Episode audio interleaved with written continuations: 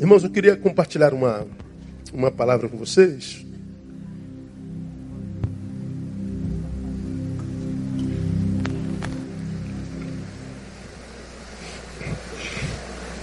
Chegou um e-mail aqui sinistro. E antes da gente ler a palavra, eu quero mostrar uma reportagem para vocês. Fiz uma gotinha algum tempo atrás sobre ele.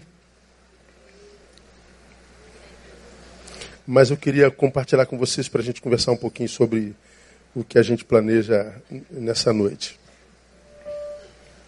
Coloca aí, painel. Tá aí, ó.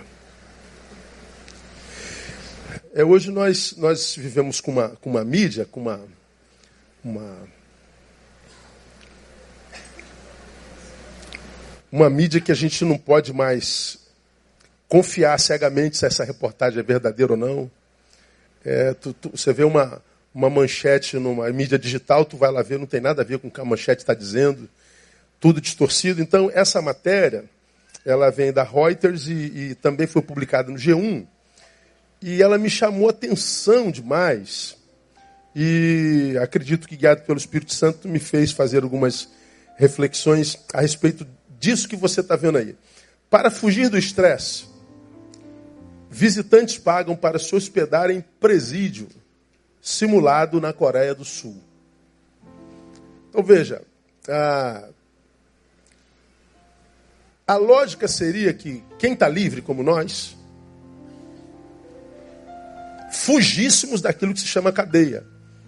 Todo mundo sonha, pensa, deseja liberdade.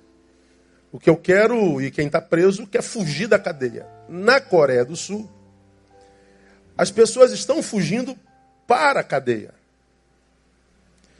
E pagam por isso. Vamos ler um trechinho da reportagem. Levanta aí um pouquinho. Vai.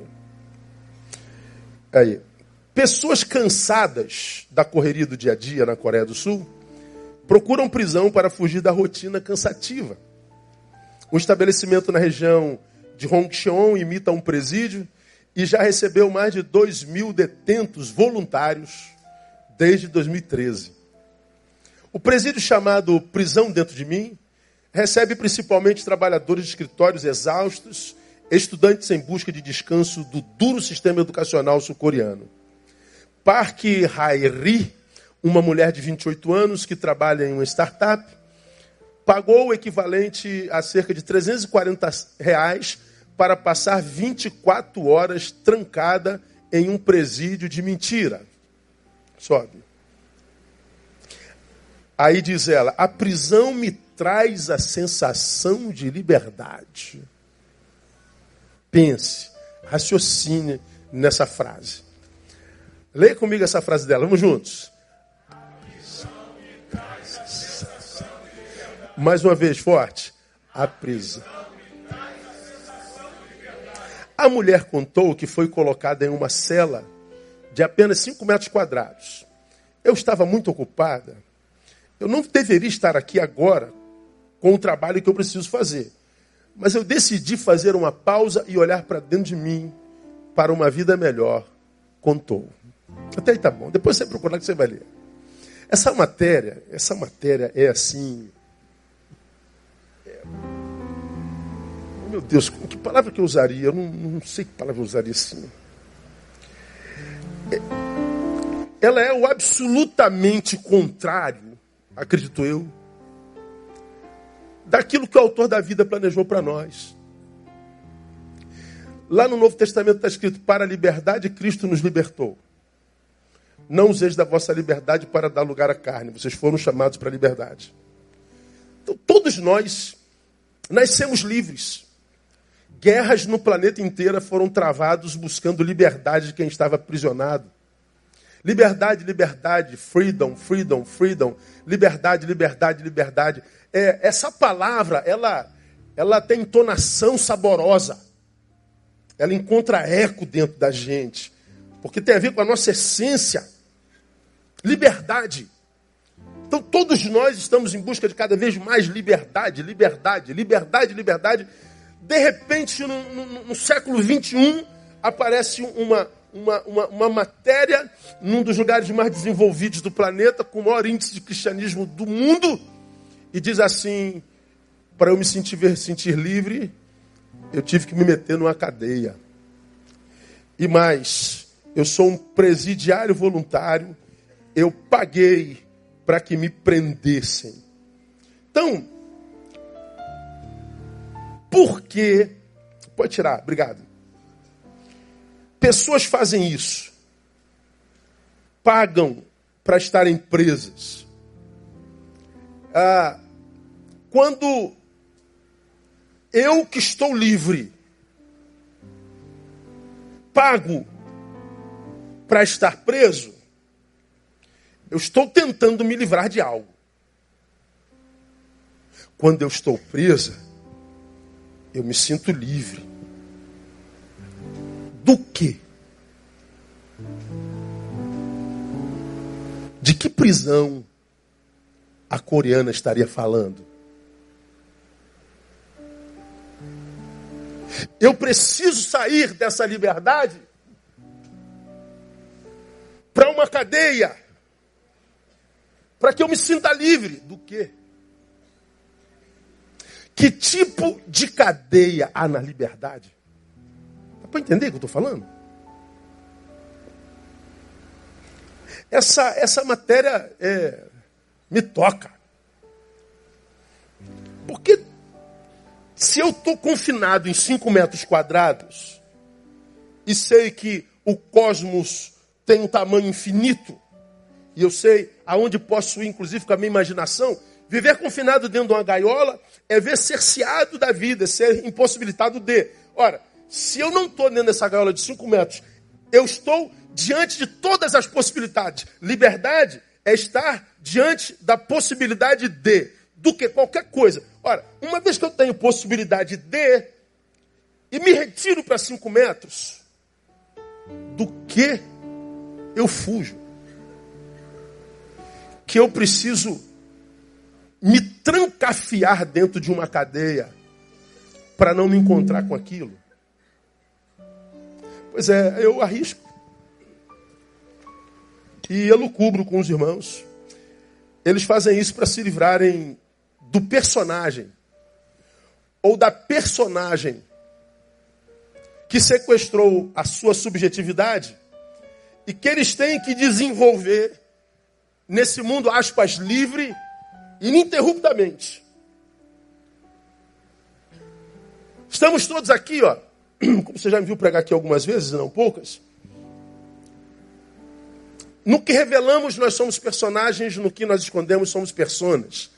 Somos pessoas. Você se lembra disso? Nós somos o que escondemos.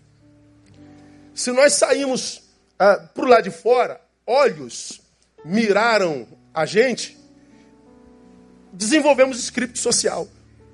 Nasce em nós um personagem.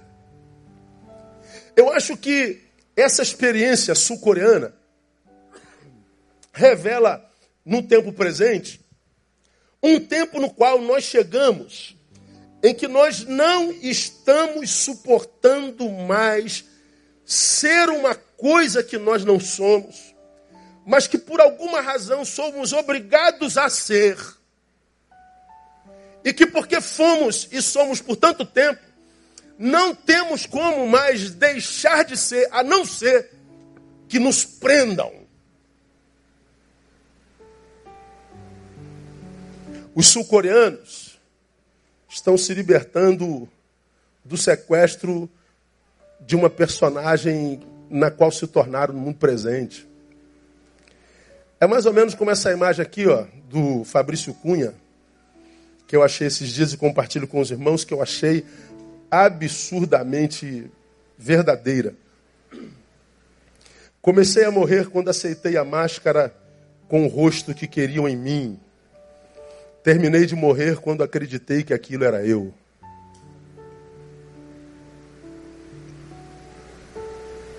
Leia aí, tenta gravar isso aí.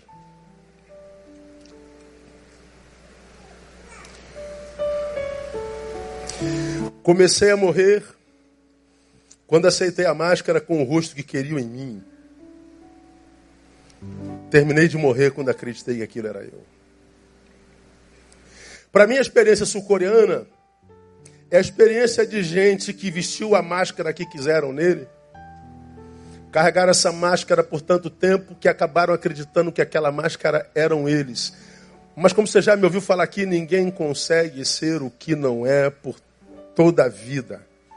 Vai chegar uma hora que você vai sentir saudade de si.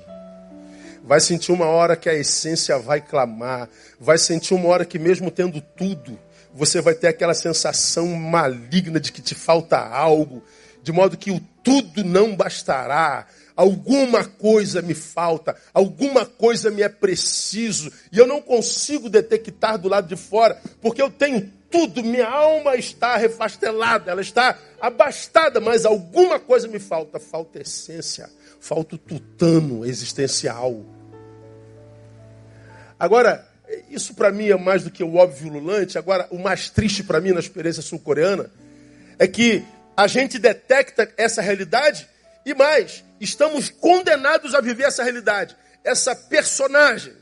Estamos condenados a vivermos longe da nossa essência. Ou seja, nós do lado de cá, enquanto personagem, nos detectamos do lado de lá, só que nós não temos mais como contactarmos conosco mesmos. Ora, como é que se acha a plenitude vivendo dessa forma? Aí a pergunta para a nossa meditação nessa noite é: isso que você é aqui, nesse exato momento, é o que você é em essência? Você é isso aí mesmo? Bom, a pergunta é: por que precisam de cadeia? Ah, por que, que tem que estar dentro de 5 metros quadrados? Por que querem é, se livrar de si? Porque o que eles têm sido no mundo não é o que eles são em essência. Do que querem se livrar, na verdade, então, do personagem dominante. Daquela personagem que, que, que, que, que me roubou de mim, diria Fábio de Mello no seu livro, Quem Me Roubou de Mim, leia esse livro. Ele se tornou um personagem porque nós temos muitos personagens a desenvolver na vida. Rolomei fala sobre os muitos papéis que desenvolvemos na vida. E um personagem dominante nos sequestra, e aí e, é, é, é, essa personagem dominante acaba se tornando aquilo que, que somos, acaba se tornando nossa identidade, acaba sendo o que nós somos, mas não verdadeiramente. Então, a, o, do que o sul-coreano quer se livrar? Desse personagem dominante. Aí vem o texto bíblico que eu quero ler com vocês, que vocês conhecem muito bem, 16, 24 de Mateus. Sobre o qual falei o ano de 2018 todinho, onde Jesus diz, então disse Jesus aos seus discípulos, se alguém quer vir após mim, leia para mim o resto. Negue-se a si mesmo. O que mais? Tome a sua cruz e siga-me. Não há pessoa no mundo que não conhece esse texto. Se alguém quer vir após mim, negue-se a si mesmo. Eu tenho me perguntado, irmão, e muito, esses dois meses distantes, um mês de férias legal e mais um gracioso que vocês me deram, ah, pensando sobre esse texto assim, é, mais profundamente por que, que Jesus trataria disso, autonegação, antes mesmo de começar a jornada com seus discípulos. Esse texto, ele, ele, por mais que a gente mergulhe nele, mais dele a gente tira. E se você mergulhar mais um pouco, mais um pouco você tira. É um texto que é absurdamente rico. Quer vir após mim? Negue-se a si mesmo. Ele está dizendo: olha, não me interessa o número de gente que está atrás de mim. Eu não estou preocupado em número, eu não estou preocupado em personagens. Então, antes de vocês virem é, relacionarem-se comigo, é, é, resolvam-se consigo e, e, tentem aprender a viver autonegação. Eu fico pensando por que, que eu tenho que me autonegar antes de me relacionar com o meu Criador. Por que, que ele diz que antes de eu seguir aquele que detém todo o poder nas mãos, não só nas mãos, mas no céu, na terra, debaixo da terra, por que, que ele que tem poder para fazer em mim o que quiser, diz que antes de segui-lo eu tenho que me autonegar? Por que, que a autonegação é tão importante? Talvez porque ele tivesse a certeza de que por causa da nossa natureza caída, nossa essência, esse si mesmo que ele diz que a gente tem que negar, se tornaria de viciado em dissimulação de tal forma. mas tão viciada em dissimulação, tão viciada em personagens, tão viciada em imagens, que vivendo tal dissimulação, um dia teríamos dificuldade, inclusive, de saber quem nós éramos em essência. Para mim, Jesus está dizendo, Neil, você tem que se negar, porque esse si mesmo, essa sua essência caída, ela é, é, é, é especialista em dissimulação. Ela é especialista em hipocrisia. Ela é, é absurdamente tentada pelo, pelo, pelo inverídico, pelo que não é verdadeiro. E ela, ela vai viver personagens por tanto tempo, se você não colocá-lo no seu devido lugar, que vai chegar um momento que você, viciado em em, em, em dissimulação, você já não vai saber nem mais quem você é. Aí acontece para mim, está acontecendo com os sul-coreanos. Cara, eu não sei mais o que eu sou. A única coisa que eu sei é que o que eu sou no momento eu não estou suportando ser.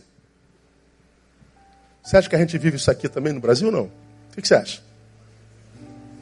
Vivemos um tempo assim ou não vivemos? Minha filha, antes do culto, me manda um zap e diz: Pai, pede oração pela família de uma amiga minha, cujo pai se matou agora, há poucas horas, com 34 anos de idade, pai de família com uma filha linda de 4 anos. Me mandou a foto do rapaz. Que rapaz bonito, malhado. Que esposa linda, que filha maravilhosa. E a gente olha aquela imagem e diz: Meu Deus, como entender um negócio desse? Qualquer homem sonha com uma família dessa, com uma mulher dessa, com a filha dessa, com a saúde dessa, com a beleza dessa. Como isso é explicável? Pois é, são os personagens, ou as personagens. Essa, esse domínio, esse domínio, esse domínio do que parece ser não sendo, sobre a nossa essência, que, que, que desenvolve a vida, regendo-a, não, não com, a nossa, com, com, com, o nosso braço, mas, mas na personalidade, que chega uma hora que nós estamos tão distantes de nós, que a gente já não consegue mais se encontrar com a gente. E aí, uma personalidade dominante nos domina e a gente já não sabe mais quem é, o que é, só sabe que não está aguentando mais ser o que é, e a gente vê esse exército de gente que está desistindo de ser como é, de ser o que é. Esse exército de gente que está desistindo da vida não suporta mais, e os que estão desistindo da vida não suportam mais, não são só os que se matam, não. São aqueles que abandonam a casa, a família por causa de uma experiência de verão, são aqueles que abandonam a Deus o chamado a vocação por uma experiência de, de quatro dias como carnaval. São aqueles que abandonam a fé, a essência, o chamado, a vocação, aquilo para o que nasceram, para ter uma, uma experiência é, é, fictícia e, e cronológica. Gente que abre mão da essência e do projeto do Pai por coisas secundárias. É gente, como disse Warren Risby, ah, que abre mão do que mais deseja na vida por aquilo que mais deseja no momento. Gente abrindo mão da vida inteira por experiências de dias. Isso é a ação do personagem. Eu fiquei olhando essa matéria, eu falei, meu Deus, a que ponto nós chegamos? Pessoas buscando prisão para livrarem-se de si. Eu abro mão da minha liberdade geográfica para me livrar um pouquinho dessa personagem maldita. Eu abro mão da convivência com outros para me livrar da convivência com essa mentira na qual me tornei. É, para mim é a, a, o sinal claro do que nós vivemos hoje no mundo inteiro. Irmão, eu sou pastor, já atendi gente aqui nessa igreja que você não tem noção. Eu passo os olhos assim, ó, no meio dessa multidão. ah, eu sei de coisas de gente que está sentado do teu lado que você não imagina. E nem nunca saberá, porque da minha boca você não vai saber mesmo. E como é comum a gente ver gente que chorou no nosso gabinete na tarde de ontem, querendo se matar, publicar no dia seguinte que está vivendo a melhor fase da vida, se sentindo feliz na praia da Barra da Tijuca comendo camarão. Aí eu olho assim e falo, meu Deus, que mentirosa. Que personagem fictício. Ela poderia só ficar quietinha, não publicar nada. Viver a sua crise em paz. Mas o personagem diz: não, cava um aplausozinho, gera uma invejazinha, finge. E você vai fingindo, fingindo, fingindo, fingindo. E o personagem é comprado. O personagem é abraçado. O personagem é amado. Você desperta a inveja, você desperta a sensação de que aquilo que você vive é verdade. Daqui a pouco você está cercado de gente que parece te amar e vive como que se amasse. Mas quando acaba a reunião, você vai para casa e sabe que aquele amor, aquele respeito, aquela admiração não existiriam se a essência fosse revelada. Aí sem que você saiba. Eu vou falar sobre isso na, na série que eu vou fazer para os próximos dias, a partir de abril. Ah, ah, eu vou falar sobre mestres aos seus próprios olhos, domingo de manhã. E vou falar sobre fé fútil nas quartas-feiras noturnas. E entre um desses estudos que a gente fará domingo de manhã, eu falo do litígio entre o personagem e o ser essencial. E é um litígio silencioso, porque se de um lado o ser essencial está escondido, por outro lado, o personagem está em evidência e aplaudido. Por um lado, quem está de fora analisa, ele está sendo aplaudido, deve estar tá feliz, mas ele não sabe que o ser essencial está em litígio com a própria imagem, porque quem recebe o aplauso não é o ser essencial, é a imagem. De modo que é, eu vendi essa imagem para ser aplaudido, mas ao mesmo tempo que eu sou aplaudido, eu sou tomado por inveja e raiva daquela própria imagem. Quanto mais você me aplaude, mais raiva de mim eu sinto. Quanto mais você me aplaude, mais o buraco é cavado. É um litígio é, sinistro. Eu acho que é a experiência sul-coreana. Ah, quando Jesus diz assim, Neil, negue-se ele está dizendo: você carrega em você, por causa da tua natureza caída, uma essência viciada em dissimulação, mas viciada de tal forma que viveria dissimulação tão frequentemente que haveria um dia, Neil, que você teria dificuldade de saber até quem é você de fato de verdade. Você vai me lembrar, não lembro o nome de filme nenhum. Tem um filme que passou alguns anos atrás que o cara tinha acho que 12 é, personalidades ou 24. Alguém se lembra? Fragmentado. Veja esse vídeo, esse filme. É um fato real. As múltiplas personalidades. Só que aquelas eram psicológicas manifestas no biológico mesmo. Mas tem aquelas que a gente caminha e vive dentro de nós que não se manifestam no biológico. Elas trabalham sobre nós em poder de influência e de atitude, de visão de mundo. Então, ah, se eu não me nego, como Jesus sugere e ordena, o que, é que acontece? Um personagem se tornaria dominante em mim. Ele está dizendo, eu, se você não se nega, certamente um personagem te domina. E por quê? Ah, porque não, quem não se nega vira o centro do universo.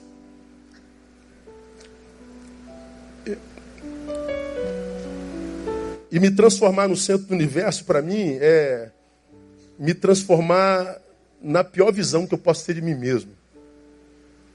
Ora, se eu sou uma personagem, eu não me neguei. O personagem é representado na figura daquele camarada que você já ouviu falar, Narciso, que ele foi ver tomar uma aguinha, ele viu uma imagem dele, ele se apaixonou pela imagem dele, assim, meu Deus, eu estou apaixonado por mim. E ele se apaixonou pela imagem. Você passa assim ó, na água, a imagem se desfaz, ela não tem consistência. Caetano compõe uma música que diz que Narciso não ama o que não é espelho, eu só amo o que é espelho. Personagem. Ora, Os narcísicos se tornam o centro do universo. Eles se tornam o referencial de tudo. E quando eu me vejo como centro do universo, eu para mim cheguei à pior condição que um ser humano pode chegar e, e, a pior visão que um sujeito pode ter de si mesmo. Por algumas razões. Primeiro, porque se eu me torno centro do universo, eu passo a achar que Deus é a proporção do que acontece comigo. E é o que a gente vê acontecendo o tempo inteiro. Já ministrei sobre isso aqui. Que é Deus para você? Deus para mim não existe, pastor. Por quê? Algum dia, em algum momento, você precisou de Deus e ele não chegou junto. Estou magoado com Deus porque para mim Deus não é tão bom. Por quê? Porque em algum momento, em algum momento histórico da tua existência, Deus na tua concepção falhou. Então você está zangadíssimo com Deus. Ah, tem uma, uma, uma série que passa na, na Netflix, eu já citei ela aqui, os Greenleaf. Quem já viu? Levanta a mão aí. Quem não viu, não veja. Que fala da história de uma vida pastoral que quem vê aquilo deixa a igreja, irmão. É, é, não tem nada que presta. A única que prestava naquela família era a netinha, filha da, da, da, da, da pastora lá. É, uma, né? A outra não prestava também, não. Roubava até as ofertas da igreja. O negócio era doido, mané. Então, a, a menina ia fazer levantar o ofertório, ela botava a mão e roubava a família terrível. Mas tinha uma menina que era crente. Até que ela tem uma enfermidade que ela tem que tirar o útero, tira tudo e ela não pode mais ser mãe. Ela se revolta com Deus, ela não quer mais ir à igreja, ela passa a odiar Deus. No momento de raiva, ela rasga a Bíblia, choca a mãe, choca o avô, que é o bispo. Todo mundo fica chocado com a ira que aquela menina tem. Deus não pode existir. E se Deus existe, ele é mau. Deus não presta. Rasgou a Bíblia e virou as costas para Deus. Por quê? Porque Deus é a proporção do que aconteceu com ela. Se eu não posso ter filho, Deus não presta. Ou seja, não interessa se nós tivemos a apresentação de vários bebês aqui hoje de manhã e de noite.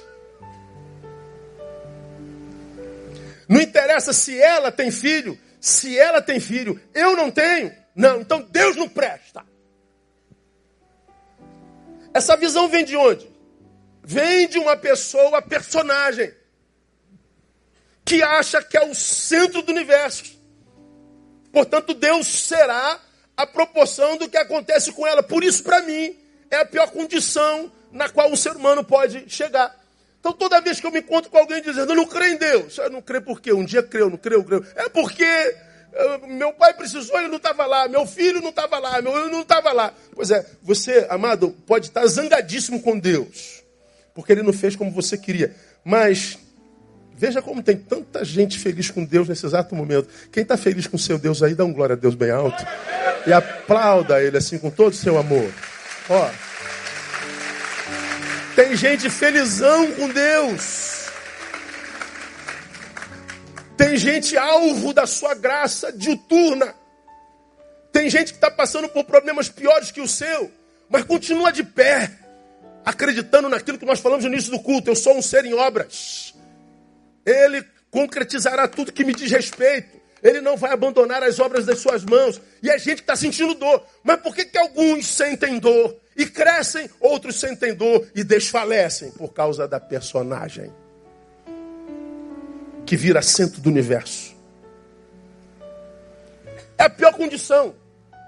Se tornar centro do universo faz com que a gente ache que os outros são a partir do que fazem a mim, a nós. Essa é a desgraça de se ver como sendo o universo. Tudo inconsciente. Aí você encontra com gente que passa pela vida, homem nenhum presta, mulher nenhuma presta, político nenhum presta, crente nenhum presta, macumbeiro nenhum presta, preto nenhum presta, branco nenhum presta, ninguém presta. Por que, que ninguém presta para essa pessoa? Porque todos são à proporção do que fazem a Ele. Ele é o centro do universo. É como eu já falei aqui, aquela mulher que casou uma vez e se frustrou, divorciou. Casou a segunda vez, deu errado, se frustrou de novo. Casou a terceira vez, bolada nas costas de novo. Quarta vez, pancada de novo. Chega uma hora que ela diz assim, ó, homem nenhum presta. Já viram isso em algum lugar, não? Homem nenhum presta. Tá certo essa afirmação, não? Tem algum homem aqui que presta, por acaso? Tem um lá atrás, graças a Deus. Pensei que era, que era... Por causa de você, essa mulher tá errada, barba. Homem nenhum presta. Por que, que homem nenhum presta? Porque os homens com os quais ela se relacionou não prestava. Então quem não presta é o homem. Aí eu falo, bom, homem não presta, mas ela teve o primeiro, o segundo, o terceiro e o quarto. Quem se relaciona com gente que não presta por quatro vezes é o quê? Mano?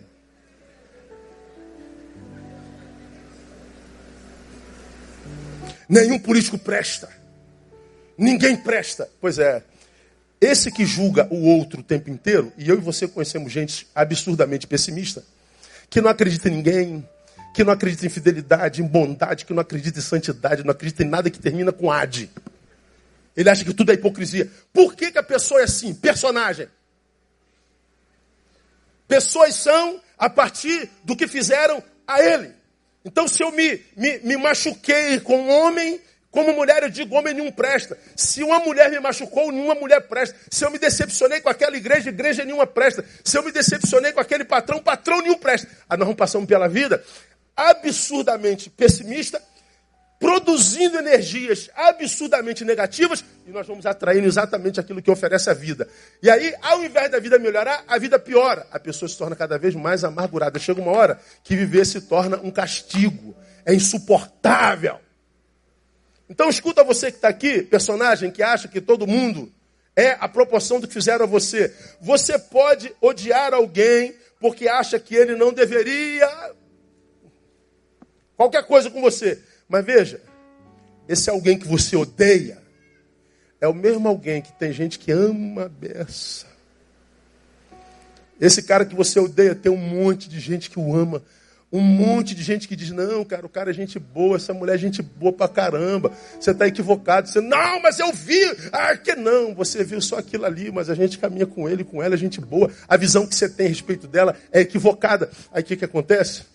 A gente vê uma geração de gente que abre mão do que eu já chamei aqui de gente fonte.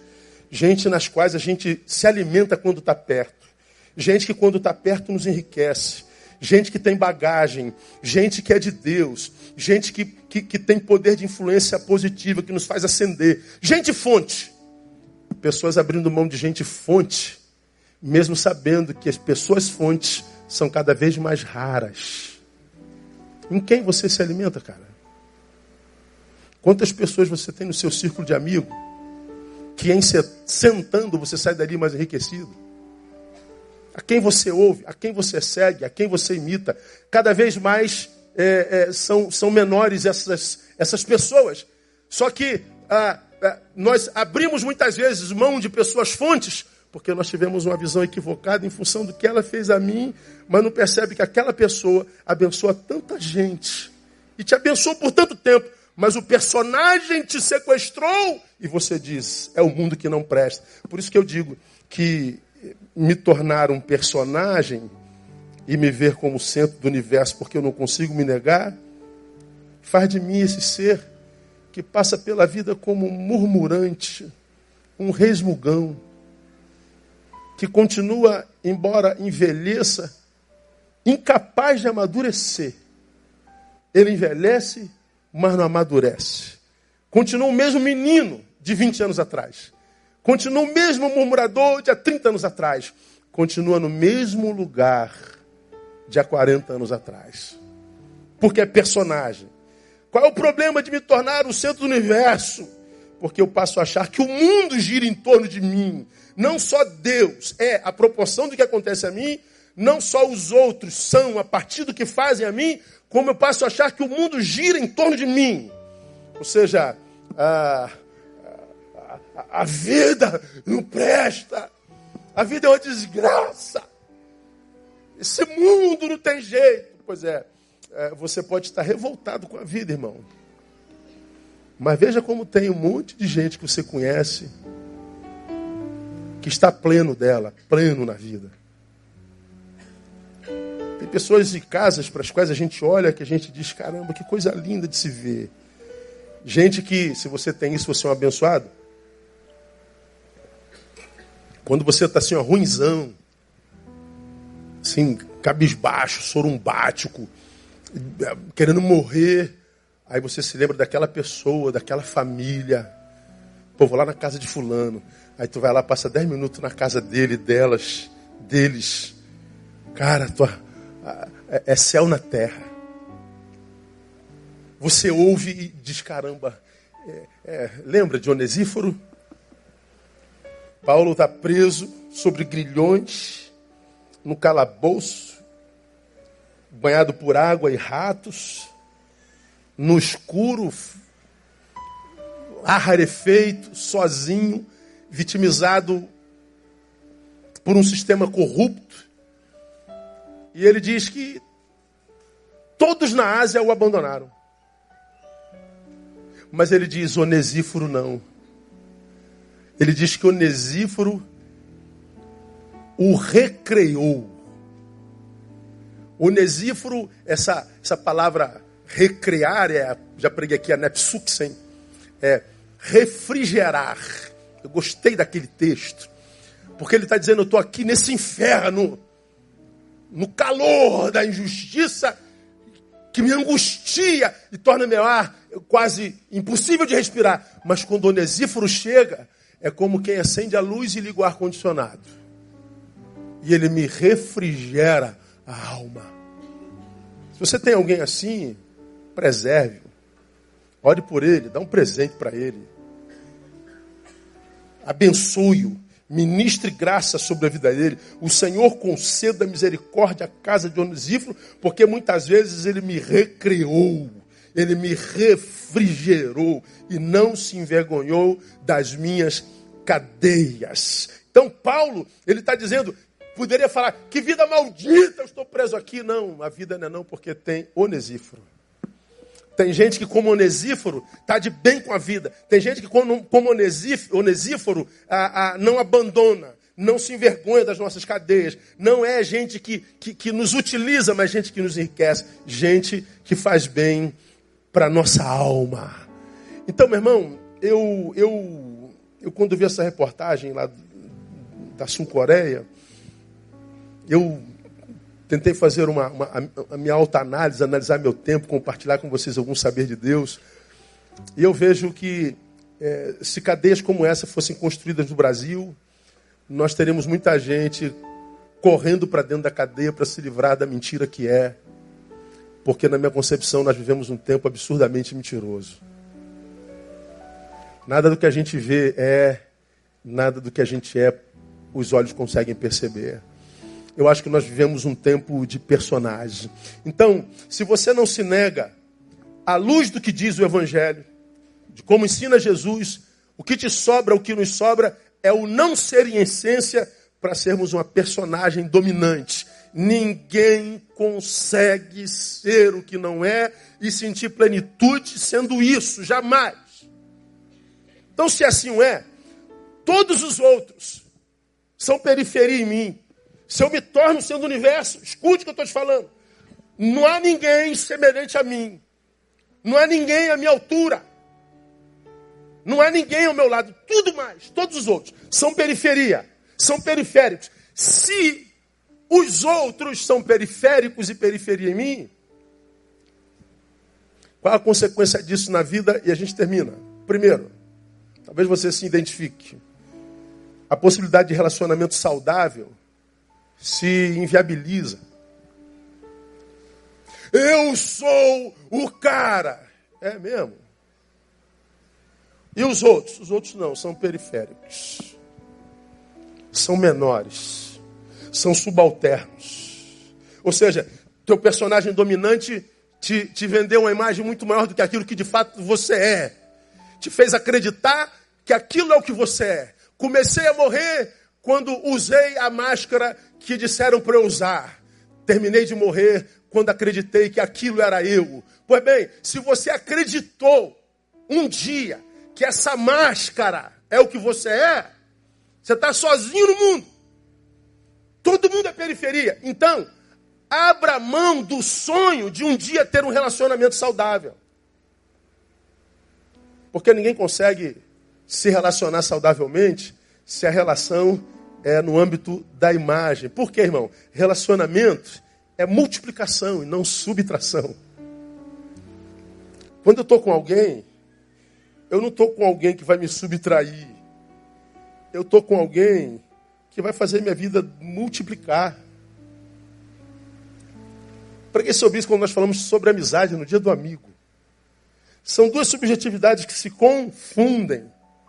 Ela é agora um homem ao quadrado. Ele se multiplica. Relação que faz bem é aquela que me enriquece, que me faz ascender, que extrai de mim a minha melhor versão e ao mesmo tempo, por causa disso, me faz útil, fazer com que eu seja o instrumento de extrair do outro a sua melhor versão. Isso nunca acontece no âmbito da personagem. Porque o personagem é aquele que você passa a mão, não tem nada dentro. Como eu já preguei aqui, você se lembra disso? É muito comum hoje você se enamorar de um homem lindo, bonito, moreno, alto, bonito, sensual, que ganha 20 mil reais por mês, tem um carro zero, uma casinha na Barra, tem uma casinha em Friburgo, de Serra, e tem uma casinha em Búzios de praia. Tá bom para você, irmã? Oh, aleluia. Eu recebo, pastor. É, pois é.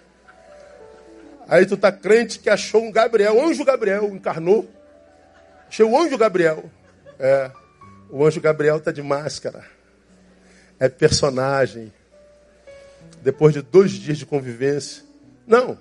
Depois de dez minutos de papo, você descobre que não tem ninguém ali dentro. É uma casca vazia. Dizem que geralmente os homens mais bonitos são mais bobos. É isso mesmo, irmão? Não sei. É, não sei. Você conversa com a pessoa, depois de dez minutos descobre não tem ninguém ali dentro. Tem uma casca. Oh, alô, tem alguém dentro? Não, não tem ninguém. É uma casca.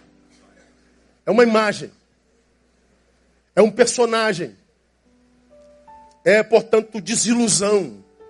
Mas você vicia na personagem. Esse personagem vira até algoz. Hoje ele bate. Hoje ele joga ácido. Hoje ele mata. São as relações das personagens. Personagens estão impossibilitados de ver relacionamentos multiplicadores.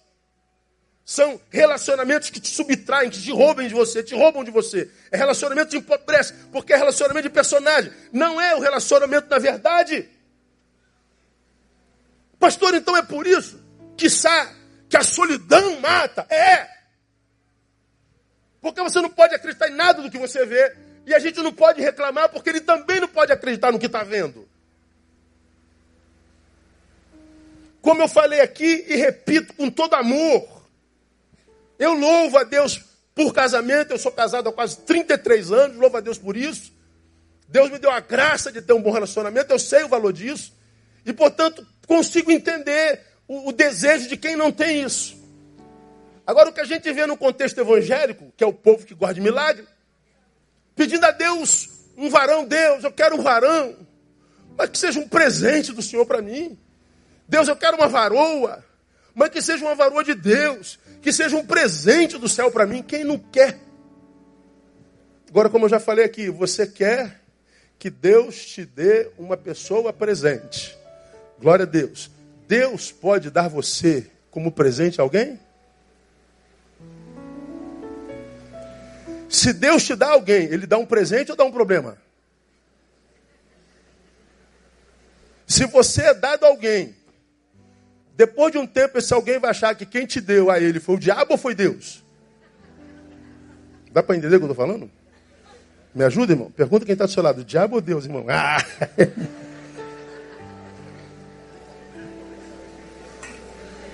É. Relacionamento é multiplicação e não subtração. Ninguém fica por muito tempo perto de alguém que vive a subtraí-lo, a roubá-lo, a diminuí-lo. Por que, que nós não temos relacionamentos duradouros? Personagens, personagens, personagens. E vou dizer mais para você, meu irmão, com todo carinho. Isso no reino de Deus é mortal. Viver personagem no reino é mortal. Por quê? Porque a primazia no reino é dada a quem mais serve. Ou seja, é quem não tem imagem alguma.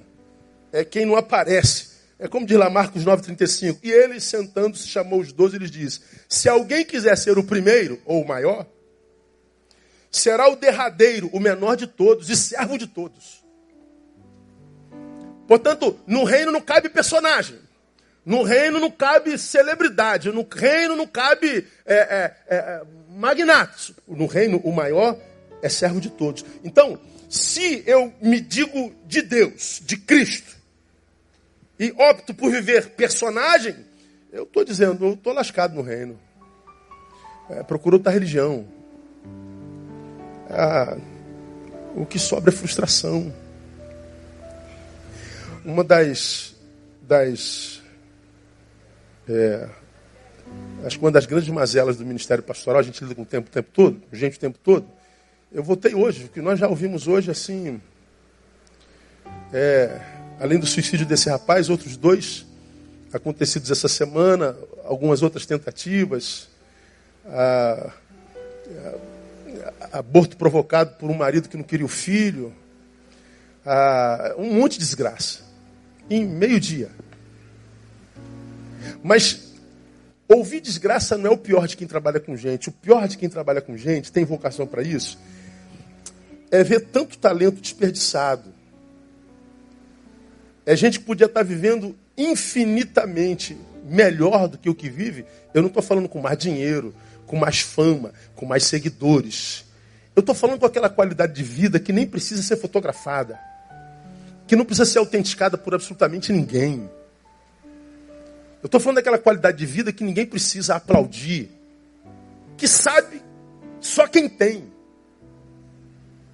Eu estou falando daquela qualidade de vida que te faz acordar de manhã e dizer: Deus, esse dia está punk, mas eu parto para a vida cheio de esperança porque eu sei que o Senhor já preparou esse dia para mim, ele já está pronto. Para mim ele está começando, mas em ti ele já acabou. E foi um dia de vitória. Ele parte para a vida com esperança. Ele está cheio, mas não de si, mas da graça de Deus. Eu estou falando dessa vida.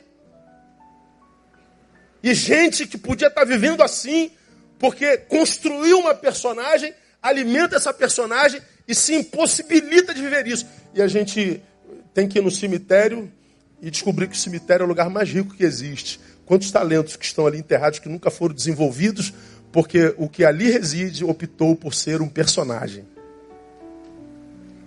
Eu estava lá no Comep, no carnaval, no carnaval, no, no, domingo de manhã eu preguei em Campinas, à noite em Anápolis, na segunda de manhã em Goiânia, na segunda à noite em Brasília e na terça noite em Queimados, no Rio.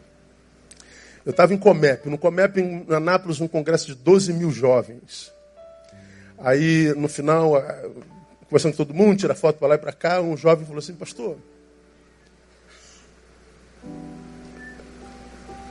senhor não tem rede social? Eu falei, não. Tem um Facebook, quem administra é o menino da igreja, é uma fanpage, mas. O senhor não tem Instagram, o senhor não tem Twitter, o senhor não tem, não tem nada, filho. Como é que a gente fica sabendo da sua vida? Não sabe. Não sabe, filho. Como é que o senhor consegue viver sem publicar a sua vida? Eu falei, é, Todos que precisam saber sabem. São os que estão perto. Os que estão longe não precisa, porque ele só conhece o personagem. Como que o senhor consegue viver sem publicar a vida? Aquele moleque que foi embora, eu fui lá comer a minha comidinha antes de ir para o hotel.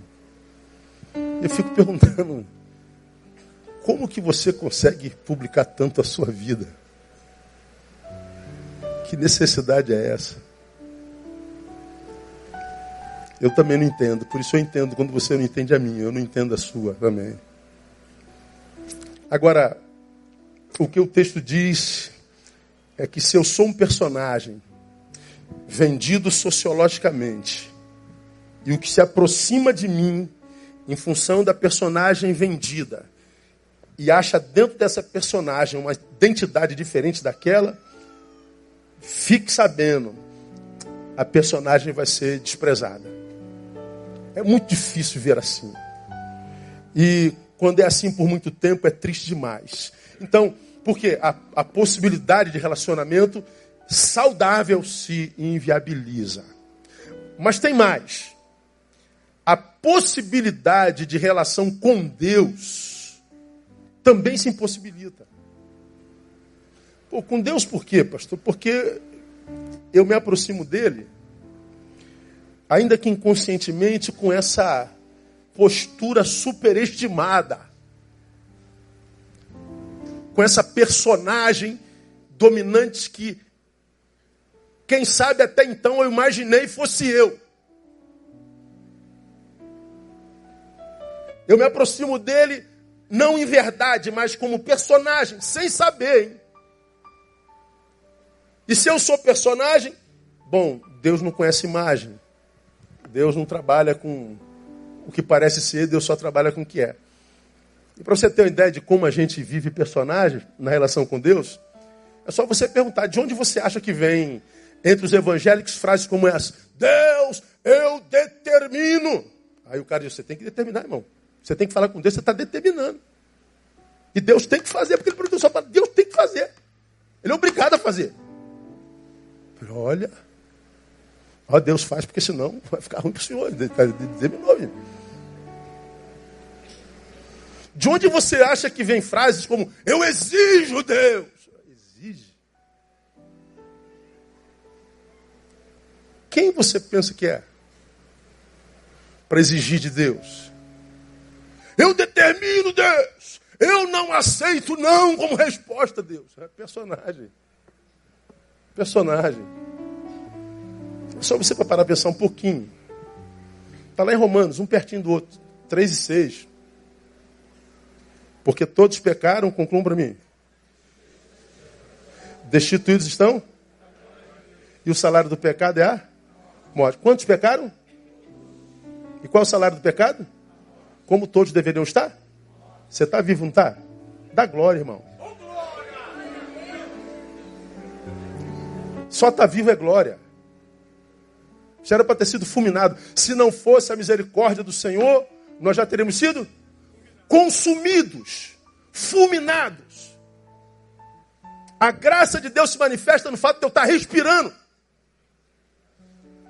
Estando respirando, gera razão para adorar ao Senhor. Eu, ao invés de adorar ao Senhor, digo, eu exijo. Se Deus dissesse, você quer mesmo que você merece? Você quer mesmo que eu dê para você o que você merece? Aí você vai ver o fogo descendo sobre você porque é o que a gente merece. Como a gente já pregou aqui, depois do Cristo, ele nos vê pela lente da sua graça. Nós somos lavados pelo sangue do Cordeiro. Ou seja, poderíamos dizer é, que quando ele olha para a terra, ele vê todo mundo vermelho. Então, para Deus não existe branco, preto, mulato, moreno, é todo mundo vermelho. E como eu já exemplifiquei aqui, na, na, do nosso púlpito, é como se Deus usasse um óculos. E quando ele, quando ele olhava, quando ele olha lá de cima, esse óculos é o, a lente é o sangue do cordeiro, ele olha para nós através do sangue, através da lente do sangue. Aí ele olha o meu limpinho. Agora tira o óculos de Deus, o sangue, ele vai ver o, o meu pecado como carnegão. E o que sobra é o fogo do seu furor. Ele nos vê com a marca do sangue. Então, quando eu é, me apresento diante dele, eu só sou visto e me mantém de pé por causa da graça. Então, quando eu digo eu exijo, eu não aceito, eu estou chateado. Personagem. Personagem. Personagem. E o personagem, em alguns de nós, é tão forte que a gente acredita que aquilo é a gente. Leia um livro chamado O Impostor que Vive em Mim, uma sugestão do, do Brennan Manning. Livro antigão, já indiquei aqui há 10 anos atrás ou 15. Você vai ver quantos impostores existem na gente. De onde vem esse eu exijo, eu não aceito? E tudo chamado de fé e autoridade. A gente chama isso de fé e autoridade. Não, isso é farsa. Isso é o personagem. Vem desse si mesmo não negado, travestido de espiritualizado, que não passa, na verdade, de um personagem que logo, logo, mais cedo ou mais tarde é desconstruído. Por isso você vê tanta gente que começou tão bem, que tem aquele, aquela ascendência espiritual tão impactante, passa um, dois anos, está aqui na vala, junto com o filho pródigo de novo. Ele chega na igreja, ele tem um, um, um, discipulado maneiro, ele passa pela EBD, mas daqui a pouco ele diz que tem sede de Deus, aí ele passa por uma experiência catártica, sobrenatural do fogo e da revelação de Deus, e ele diz: aqui é tudo gente carnal, gente cerebral, isso é presbiteriano e batista, não tem fé, e ele está aqui no fogo do, do Espírito Santo. Aí passa um ano, dois anos, ele está aqui no lixo de novo. Enquanto o da razão está ali, ó, no dia a dia dele, há 40 anos. Personagens. E eu vou dizer para você, meu irmão, eu acho que não há lugar onde tem mais personagens do que entre os da nossa fé. Como tem personagens entre nós. Agora, o que, que nós temos a ver com isso? Nada. A pergunta é: você é um personagem? Aprendam. Vamos terminar. Ele só enxerga aquele que some. Guarda isso. Quando é que Deus me vê? Quando eu desapareço. E quando apareço demais, tornei-me invisível para Ele. Posso ser visto pelos homens, mas invisível para Ele. Deus só se relaciona com invisíveis. Por isso que ele diz: que quando nós orarmos a Ele, nós devemos entrar no nosso quarto em secreto. Ninguém vendo. Nenhum olho julgando, se impressionando. Nós e Ele. Ele e nós. Sem fantasias gospel. Sem máscaras de santidade lá, nu, despido diante dele, onde eu não preciso impostar voz, onde eu não preciso impressionar ninguém, onde eu não preciso pular, eu só preciso estar em verdade. Quando eu desapareço, ele me vê. Agora, quanto mais personagem aparece, Deus está dizendo: Não te conheço. Por isso, tanta gente frustrada. Então, a, a a experiência do filho pródigo, essa experiência do filho pródigo, não, do, do, dos sul-coreanos, irmãos, ela, ela falou muito comigo e me, me, me provocou essa reflexão num tempo de narciso ou de narcísicos viciados, onde todo mundo apaixonado pela própria imagem, se autopromovendo. O Senhor está dizendo, filho, cuidado com seus personagens cuidado com si mesmo. Você pode inviabilizar a tua relação vertical, a tua relação horizontal.